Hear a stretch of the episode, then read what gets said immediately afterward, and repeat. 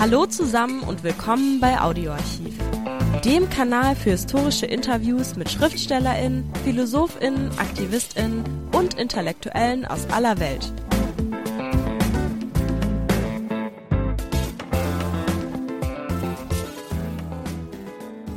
Hallo. Rudolf F. Peters war ein niederländischer Islamwissenschaftler.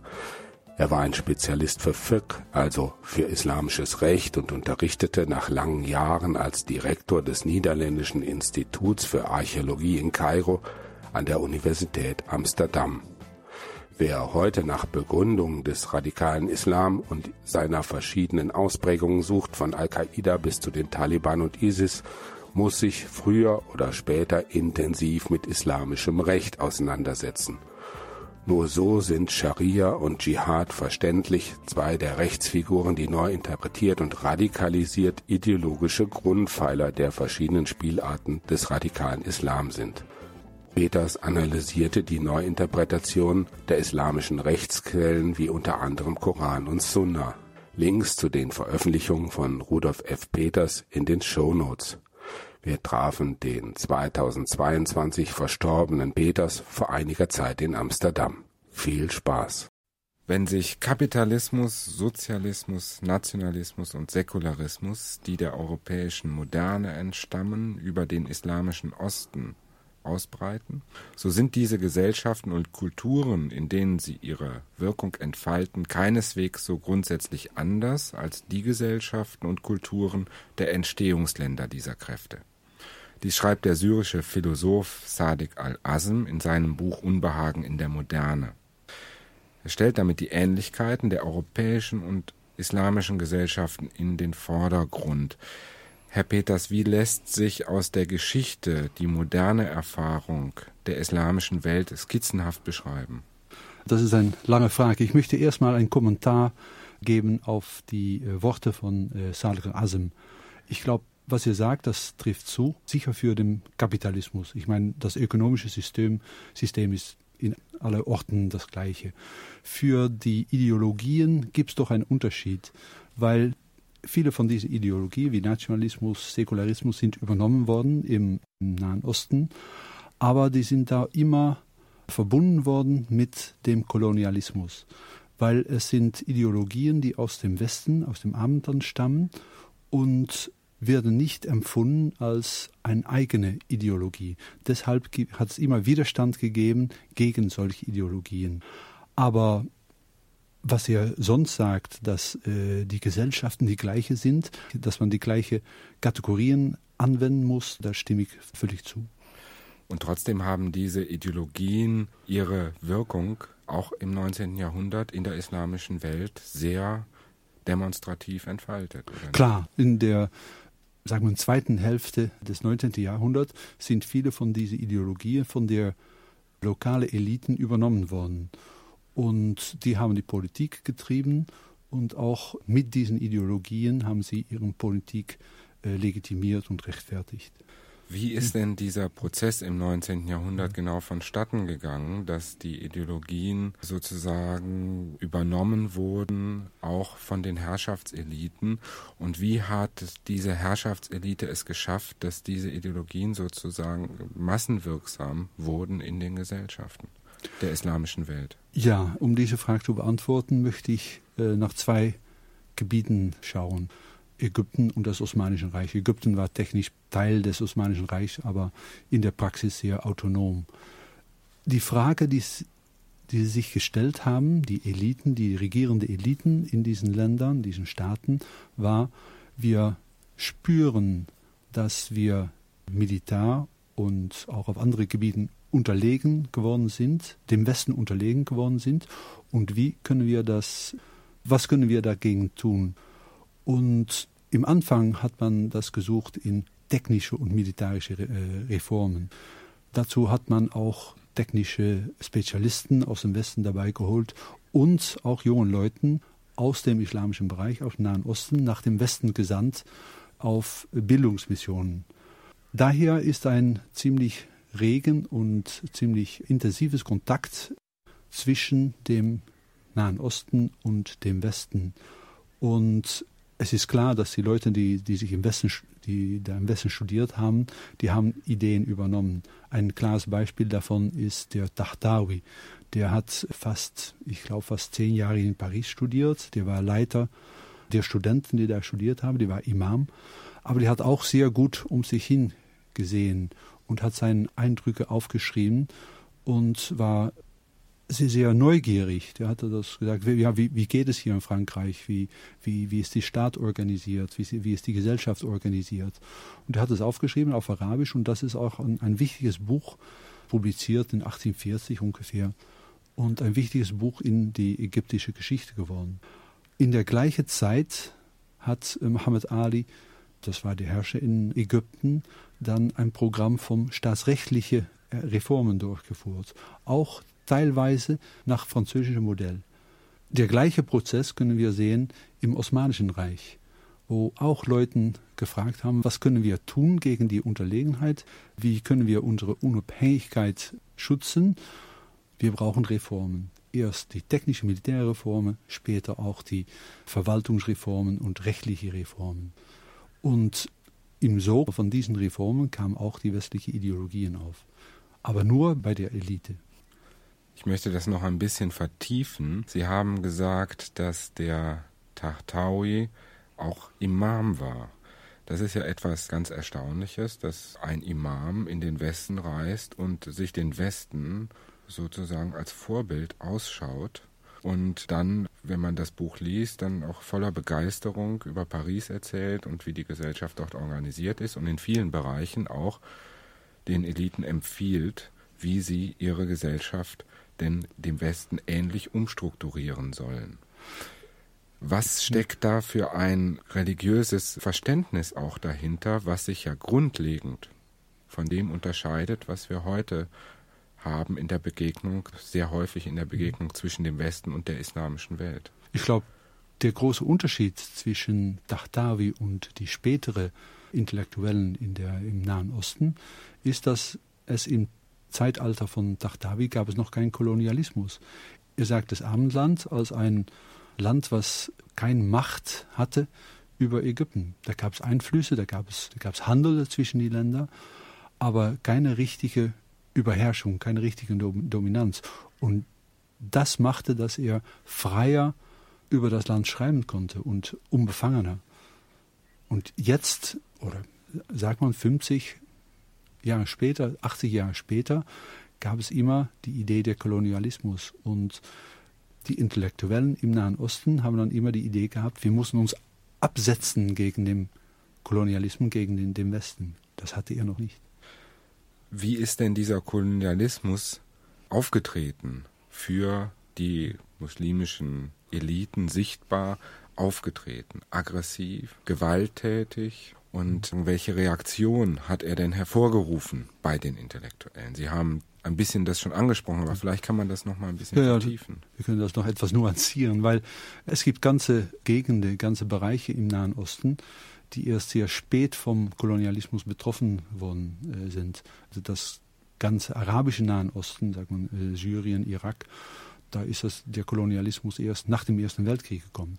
Aber das schließt nicht aus, dass die westliche Einfluss schon sehr groß war im 19. Jahrhundert und dass die westlichen Staaten auch politisch einen sehr großen Einfluss auf das Osmanische Reich hatte.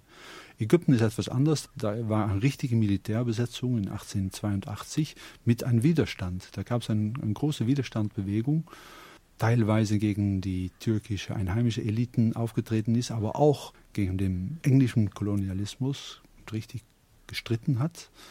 Nachher gab es die Besetzung in Ägypten und dann gab es eine Elite, die zweierlei gedacht hat. Die eine äh, Richtung war, das Westen hat vielleicht vieles zu bieten für Modernisierung und die andere war, wir, wir brauchen die westliche Überherrschung nicht zu haben. Und das sind immer die zwei Gedanken der Nationalisten gewesen.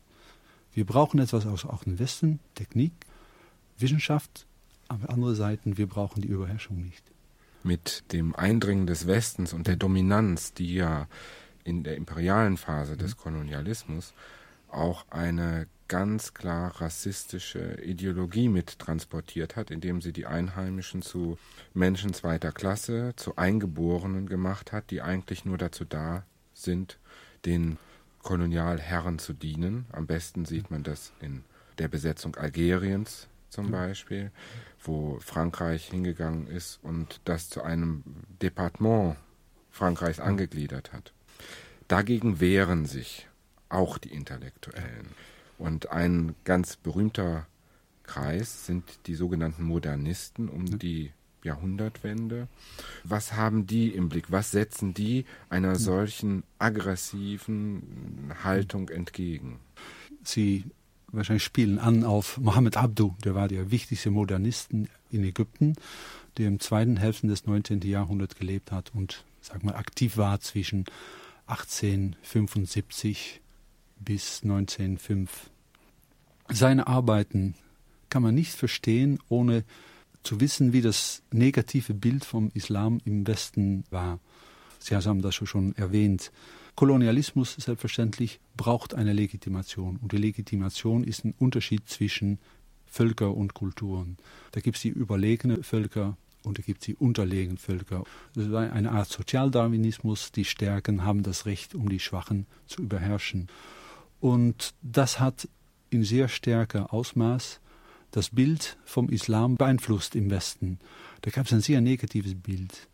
Der Islam war nicht rational, aber irrational. Islamische Gesellschaft war autoritär und nicht offen und frei und demokratisch. Die Frau wurde unterdrückt. So gab es sehr viele Stereotypen und Vorurteile. Und wenn man die Arbeiten von Abdu studiert, dann sieht man, dass er sich absetzt gegen diese Vorurteile. Aber er macht es nicht direkt.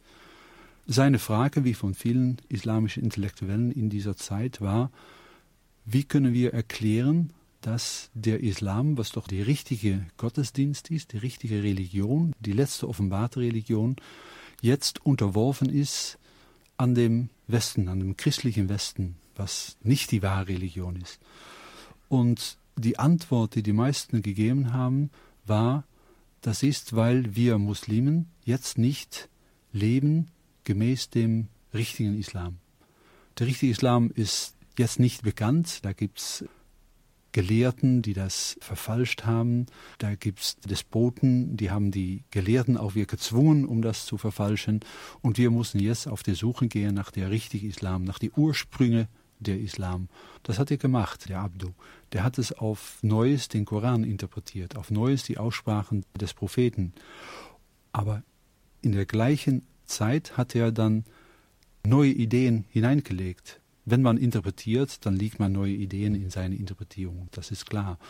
Und was er gemacht hat, ist, als das Westen gesagt hat, der Islam ist irrational, hat er gesagt, man muss mal im Koran schauen, wie viel das Wort Akel, Ratio gebraucht wird. Und daher kann man schließen, dass der Islam eine rationale Religion ist. Und das hat er in vielen Bereichen gemacht.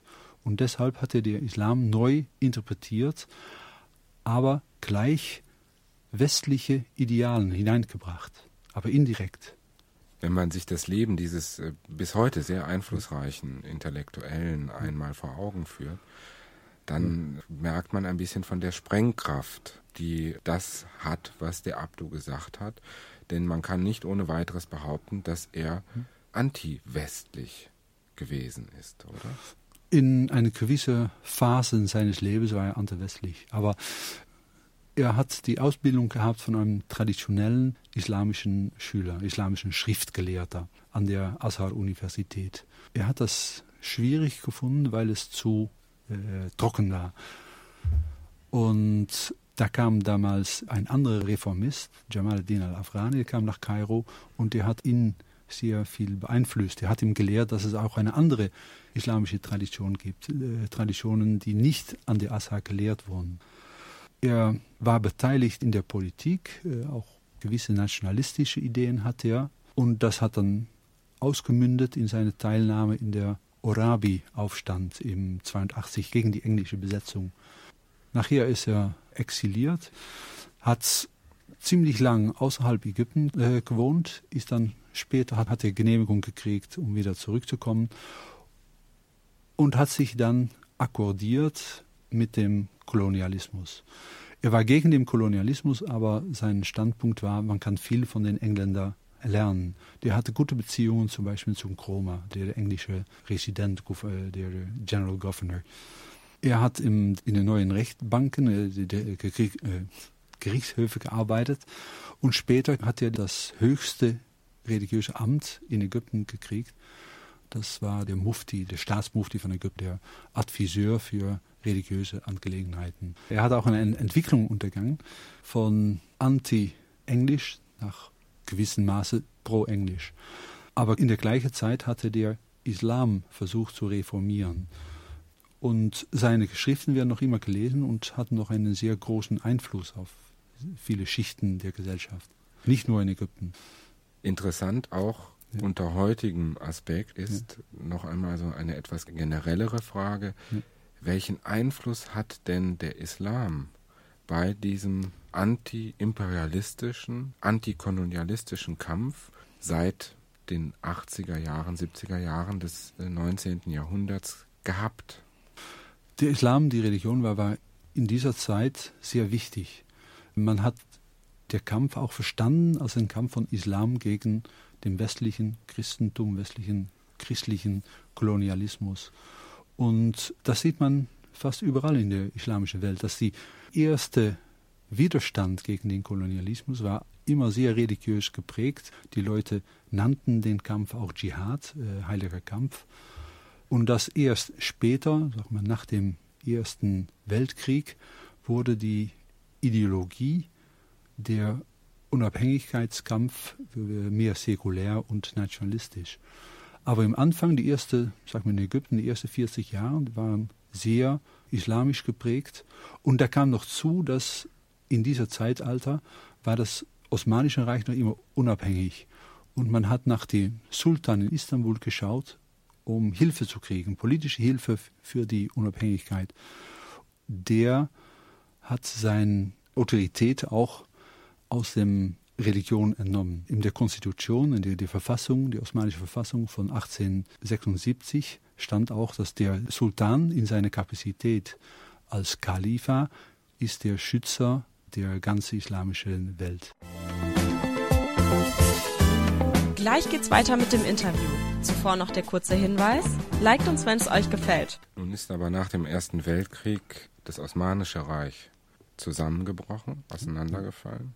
Das Sultanat ist abgeschafft worden von Kemal Atatürk. Und der anti-imperialistische Kampf ist weitgehend zunächst einmal getragen worden von nationalistischen Parteien. Und doch ist in diesen Jahren, 20er, 30er Jahre des 20. Jahrhunderts, ein anti-westlicher, religiöser Kampf neu entstanden in Form einer Organisation, die heute noch sehr aktiv ist. Das sind die Muslimbrüder. Ja.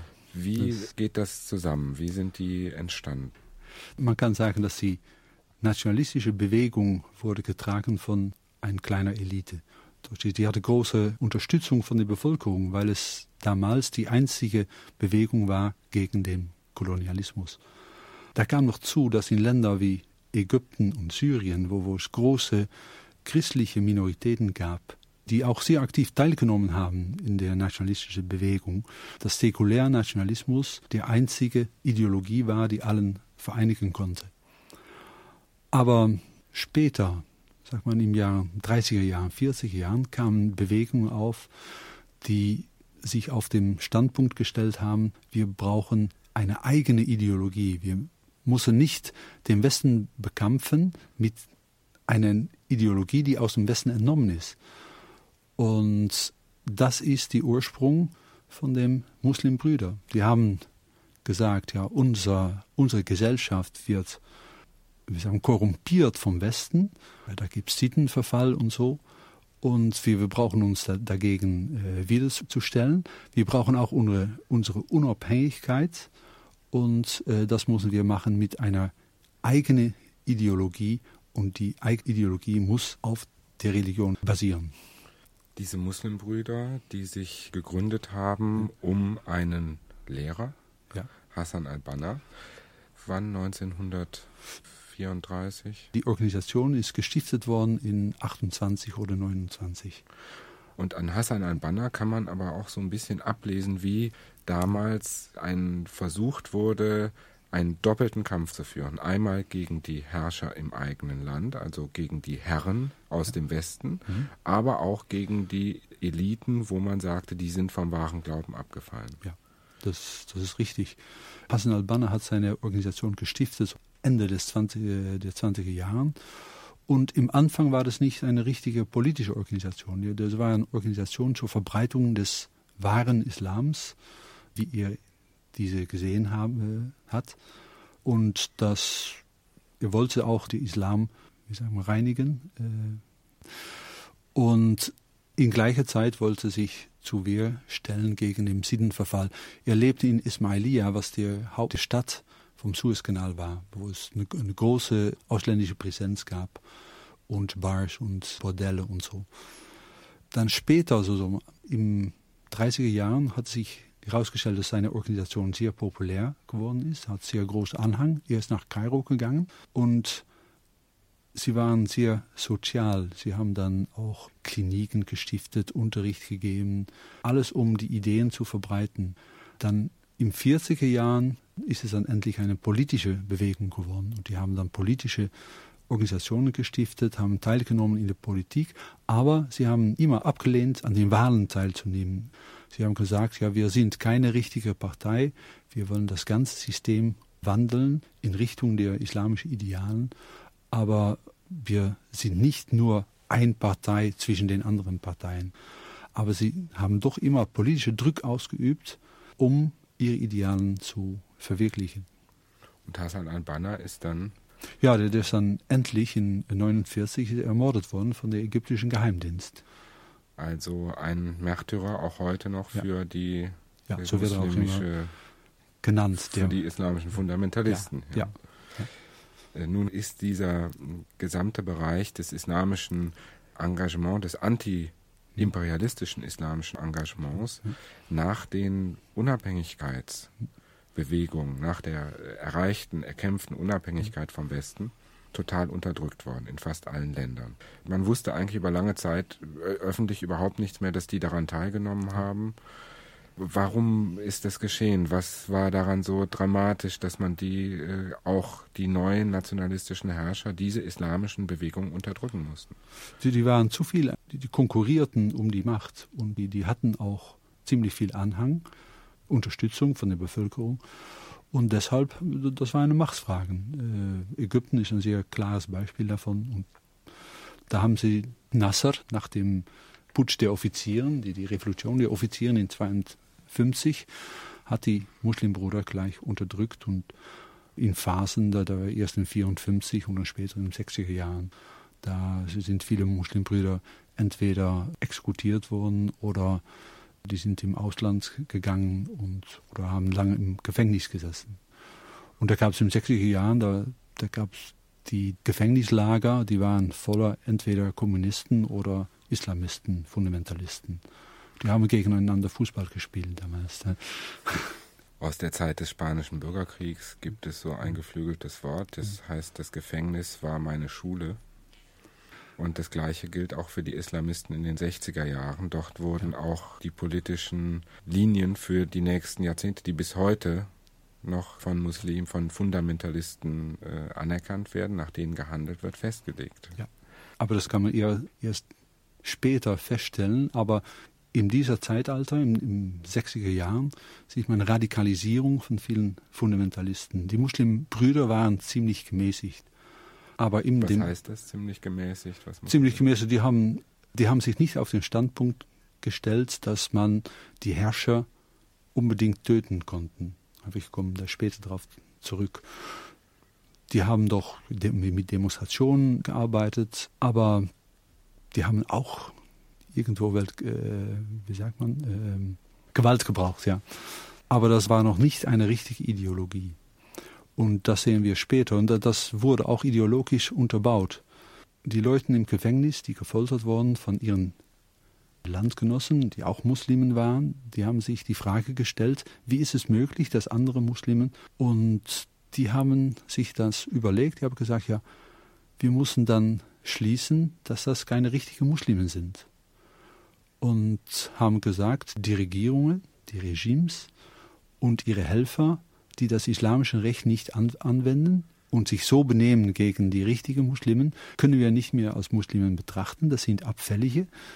Und die Abfälligen, die kann man gemäß dem islamischen Recht toten. Und das haben sie zur Ideologie gemacht. Wir leben jetzt in einer Gesellschaft, die nicht als islamisch gelten kann. Sie haben das Jahiliya genannt und das ist der Terminus, der gebraucht wird für die präislamische Gesellschaft. Es ist keine richtige islamische Gesellschaft und deshalb können wir uns auch mit Gewalt unsere äh, Idealen durchführen. Wir können Gewalt gebrauchen und man sieht, dass dann die Leute, die aus dem Gefängnis kamen, radikalisiert wurden. Diese Art der Begründung hat einen sehr starken Einfluss, vor allen Dingen in den 70er Jahren gehabt. Die wohl die erfolgreichste Phase dieses radikalen Islamismus ja. Oder radikalen islamischen Fundamentalismus mit dem Ergebnis der islamischen Revolution im Iran 1979. Ja, stimmt. Aber das ist teilweise eine andere Geschichte. Es ist sehr schwierig, um sagt man, den Fundamentalisten in Ländern wie Ägypten oder Syrien zu vergleichen mit was in Iran passiert ist, weil der größte Unterschied ist, dass in Ägypten und Syrien sind die Fundamentalisten, die sind nicht verbunden mit dem offiziellen Geistlichkeit, mit den offiziellen äh, Schriftgelehrten.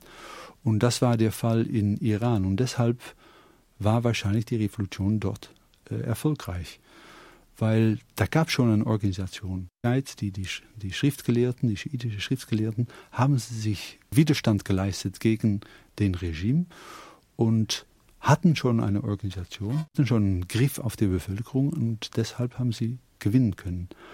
Aber das schließt nicht aus, dass der Erfolg der islamischen Revolution in Iran einen großen Enthusiasmus erregt hat in anderen islamischen Ländern und deshalb auch seinen Einfluss gehabt hat. Aber nur indirekt, das ist keine Sache von Geld oder, äh, aber es war ideologisch. Sie haben es gesagt, wir müssen es vielleicht noch oder sollten es noch einmal kurz umreißen. Einer der wichtigsten Bestandteile des islamischen Fundamentalismus ist eine besondere Deutung des islamischen Rechts. Wie kann man das kurz und verständlich für jemanden, der zuhört, beschreiben? Das ist eine schwierige Frage. Ich würde nicht sagen, dass der Fundamentalismus gekennzeichnet wird durch eine besondere Interpretation des Rechts. Für gewisse Sachen gibt es äh, eine solche. Aber meistens sind sie ziemlich vage und nicht sehr klar über ihre Interpretation des islamischen Rechts. Es ist mehr eine Art Slogan. Wir werden das islamische Recht anwenden, weil im Zeitalter des Imperialismus, am Ende des 19. Jahrhunderts, ist in die meisten Länder das Recht, Familienrecht und Erbrecht ist dann noch islamisch geblieben, aber die in andere Rechtsbereiche sind alles verwestlich modernisiert, wie man es nennen will. Dagegen opponieren die Fundamentalisten, die sagen, wir müssen das Rechtssystem wieder islamisieren. Aber wie genau, das ist nicht sehr deutlich. Nur kann man sehen, in den Ländern die Staaten, wo sie die Macht gegriffen haben, sagt man Iran, Pakistan, Sudan, dass das Erste, was man macht, ist das Strafrecht wieder einführen. Das hat eine Art Symbolwirkung.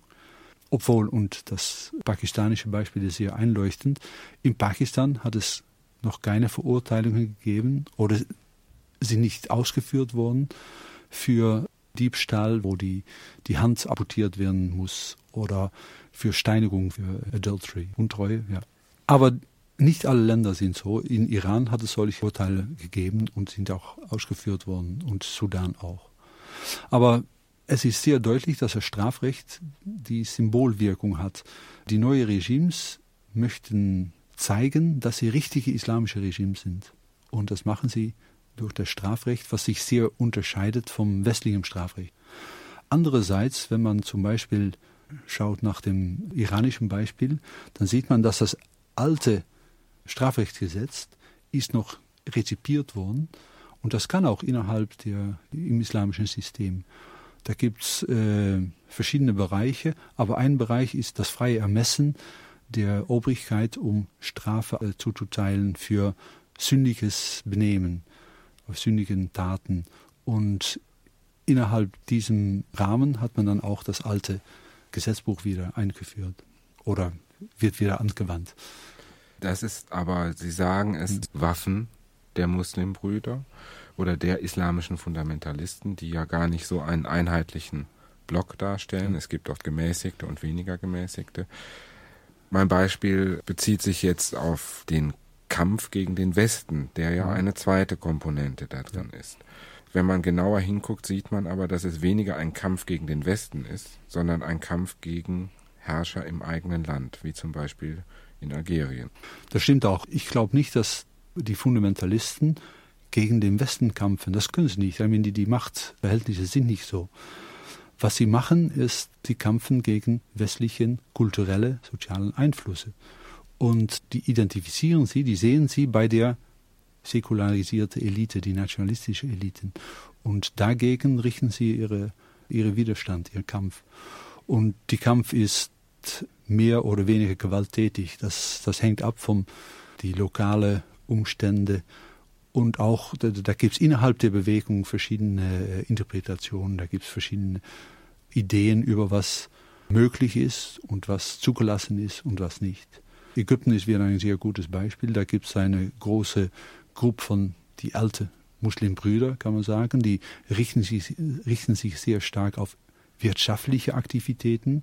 Die haben dann islamische Banken und Investitionsgesellschaften. Und auch auf politischer Ebene sind die aktiv. Die nehmen teil an den Wahlen, nicht direkt, aber die, die haben dann Bündnisse mit anderen Parteien. Da gibt es auch diese kleinen Geheimorganisationen, die dann Attentaten machen. Was ist eine islamische Bank? Eine islamische Bank ist eine Bank, die äh, handelt gemäß dem islamischen Recht und ein sehr kennzeichnendes Vorschrift des islamischen Rechts ist das Zinsverbot. Man kann kein Geld ausleihen gegen Zinsen. Gut, wenn man keine Zinsen hat, wie kann eine Bank dann arbeiten? Die Leute, die müssen Geld abstehen und die möchten eine Belohnung dafür haben. Was erlaubt ist, im islamischen Recht ist Geld ausleihen gegen Risiko. Man kann äh, Geld aufleihen für ein Handelsunternehmen und sagen, nach einem Jahr teilen wir das Gewinn. Und äh, so wird das jetzt auch bei den Banken konstruiert. Als Klient der Bank, als Kunde der Bank, leiht man sein Geld der Bank und der Bank sagt, wir machen etwas damit und nach einem Jahr sehen wir, wie viel Gewinn wir gemacht haben und sie teilen darin. Aber das ist nur eine Buchhalt, eine Trick der Buchhaltung, würde ich sagen. Weil die meisten Banken, die garantieren auch einen gewissen Gewinn. Das ist wahrscheinlich noch die harmloseste Variante äh, islamisch-fundamentalistischer Aktivität. Ja. Es gibt andere wie in Algerien zum Beispiel, selbst wenn dort nicht klar ist, wer, wer diese, macht, ja. wer alles diese äh, schrecklichen Dinge dort ausführt. Der amerikanische Politologe Samuel Huntington hat das ganz provokativ beschrieben, indem er sagt, der Islam so undifferenziert, der Islam ist eine Kultur, die blutige Grenzen hat. Die meisten der Kriege und kriegerischen Konflikte spielen sich im islamischen Raum ab. Kann man das so vereinfacht sagen, auch mit Blick auf die islamischen Fundamentalisten? Nein, überhaupt nicht. Das ist eine eine Art Konstruktion, die er macht, die überhaupt nicht übereinstimmt mit der Wirklichkeit. Wenn man so etwas konstruieren will, dann kann man, kann man alles machen, glaube ich. Was er macht, ist eigentlich eine Art Rassismus des der, der 19. Jahrhunderts. Er, er sagt, das Westen ist gekennzeichnet von ganz schönen Idealen, Rechtsstaatlichkeit, Menschenrechten, Individualität und solche Sachen, Toleranz. Und der beschreibt dann andere Kulturen als das Negativ vom Westen. Und der hat dann auch gerade den, Islam in Augen gefasst als der Verkörperung des Anti-Westens. Und er verliebt es nicht ein islamischer Kulturbereich gibt. Die Welt, wo die Muslime leben, ist ganz groß. Die geht von Marokko bis Indonesien, von Zentralasien bis Kenia oder Sudan. Und die Leute sind ganz verschieden. Wenn sie einige Sachen gemeinsam haben, ist das nur ein Glauben in einen Gott, einen Propheten, ein heiliges Buch. Aber wie sie das in der Praxis ausüben, ist ganz verschieden. Und trotzdem gibt es eine Opposition, die er ja. aufstellt. Er sagt, Ja. auf der einen Seite gibt es den Westen und auf der anderen Seite gibt es den Islam. Jetzt gibt es den Islam nicht, den Westen gibt es den. Der Westen gibt es auch nicht, das ist auch klar. Europa und Amerika sind ganz verschieden und innerhalb Europa gibt es Italien und Dänemark zum Beispiel. Deshalb habe ich gesagt, es sind Konstruktionen, das, äh, die nicht basieren auf der Wirklichkeit. Was aber für Islam interessant ist, ist, dass seine Ideen stimmen über, überein mit äh, Fundamentalisten. Die sagen auch, ja, wir haben ein Islam und die Islam ist gekennzeichnet von gewissen Sachen und äh, wir haben eine Kultur oder wir brauchen eine Kultur zu haben. Und deshalb äh, sieht man, dass der Huntington und Fundamentalisten auch gewissen Ideen gemeinsam haben. Er sagt hier noch etwas, er, er nennt die Kriege Identitätskriege, Mhm. die um kulturelle Identität geführt werden und kommt dann zu der Erkenntnis, wohin man im Umfeld des Islam blickt, Muslime haben Probleme, mit ihren Nachbarn friedlich zusammenzuleben. Was sagt ein Islamwissenschaftler, der lange mit Islam arbeitet, zu solch einer These? Wahnsinn. In seiner eigenen Sprache Bullshit. Meine Dissertation war über ein Thema, was, was hier nahe dran liegt. Das Begriff des Heiligen Krieges, des, des Heiligen Kampfes im Islam. Und man sieht, dass es eine sehr große Strömung im Islam gibt, der auch de, de, den Begriff Dschihad sehr friedlich auslegt, interpretiert. Die sagen ja, das grundlegende Verhältnis zwischen Muslimen und Nichtmuslimen ist Frieden. Und nur wenn ein gewissen Grund da ist, muss Krieg geführt werden. Und die haben gesagt, ja, der, der Dschihad ist eigentlich das gleiche wie, wie Bellum Justum. Und daraus stellt sich schon heraus, dass man nicht generalisieren kann. Man kann nicht sagen, der Islam will immer Krieg. Da gibt es eine ganz große äh, und wichtige Strömung in Islam, die solche friedliche Interpretationen äh, haben und darüber schreiben. Und trotzdem haben wir, und das ist eine abschließende Frage, wenn wir über diese Region reden, ein Problem, sie zu beschreiben. Wir sprechen selber auch in unserem Gespräch von der islamischen Welt oder von der islamischen, von den islamischen Kulturen. Wie kann man denn eigentlich dieses Problem angehen und, und für sich selber vielleicht etwas differenzierter lösen? Ja, man muss das alles gut definieren. Man kann sprechen über die islamische Welt. Das ist die Welt, wo die Muslimen leben. Das ist ganz deutlich.